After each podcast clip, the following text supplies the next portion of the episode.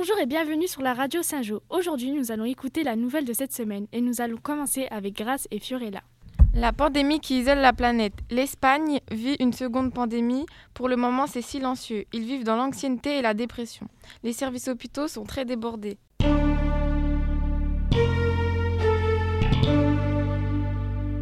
Les entreprises touristiques seront préparées pour un commerce avec la pandémie. L'Espagne, principal aimant des touristes en été, devrait maintenir ses frontières fermées jusqu'en juillet. Face à, face à une saison touristique estivale soumise aux incertitudes, les experts du secteur envisagent différentes alternatives, dans le respect strict de mesures sanitaires afin d'éviter le désastre.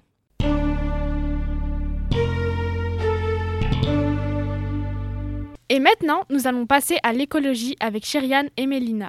Le mardi 23 mars, avec ma camarade, nous sommes allés dans la classe des premières comme 2 pour expliquer une exposition sur l'écologie. On a présenté les affiches de Yann Arthus Bertrand. On leur a demandé d'exprimer leurs sentiments en les voyant. Ces images ont pour but de nous sensibiliser à l'écologie.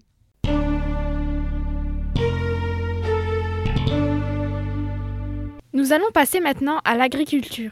Nous allons vous parler d'un article qui explique la situation des agriculteurs du 4 au 17 mars 2021 dans le monde agraire qui est très compliqué avec la crise sanitaire qu'on vit actuellement. Il y a presque un an, les paysans augmentent les intérêts pour la production, puis ils ferment la majorité de leurs circuits de commercialisation. Ils, ils continuent à faire plus de ventes intermédiaires à cause de cette pandémie pour ne pas faire faillite.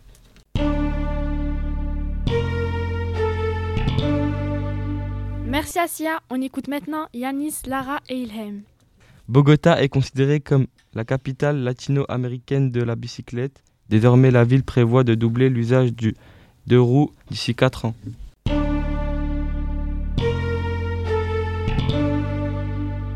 Le gouvernement ne parvient pas à calmer le mécontentement des Chiliens en raison de l'inégalité liée à la classe sociale au service de santé et de l'éducation. Ils expriment leur mécontentement avec des manifestations.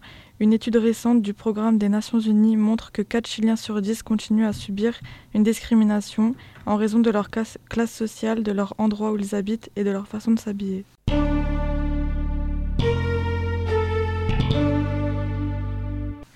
Au Mexique, un tableau d'Emiliano Zapata fait polémique. Emiliano Zapata veut présenter une révolution du dénudé avec un cheval blanc et un Mexicain nu portant des talons. Cela a déclenché la colère des Mexicains qui trouvent cela inapproprié en raison de leur culture.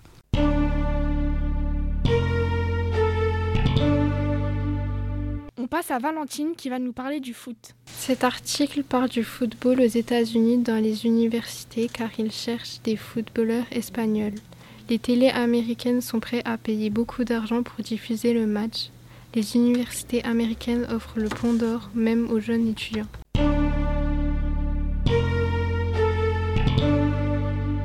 Et pour finir, on passe à Serena et Luisa qui vont nous parler des séries et films. Emma Reggaeton en Tempos de Choléra, film qui sortira le 15 avril. Reporter d'une jeune danseuse.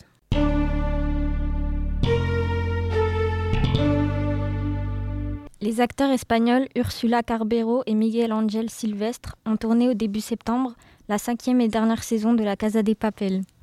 Merci à tous, on se dit à bientôt pour de nouvelles informations.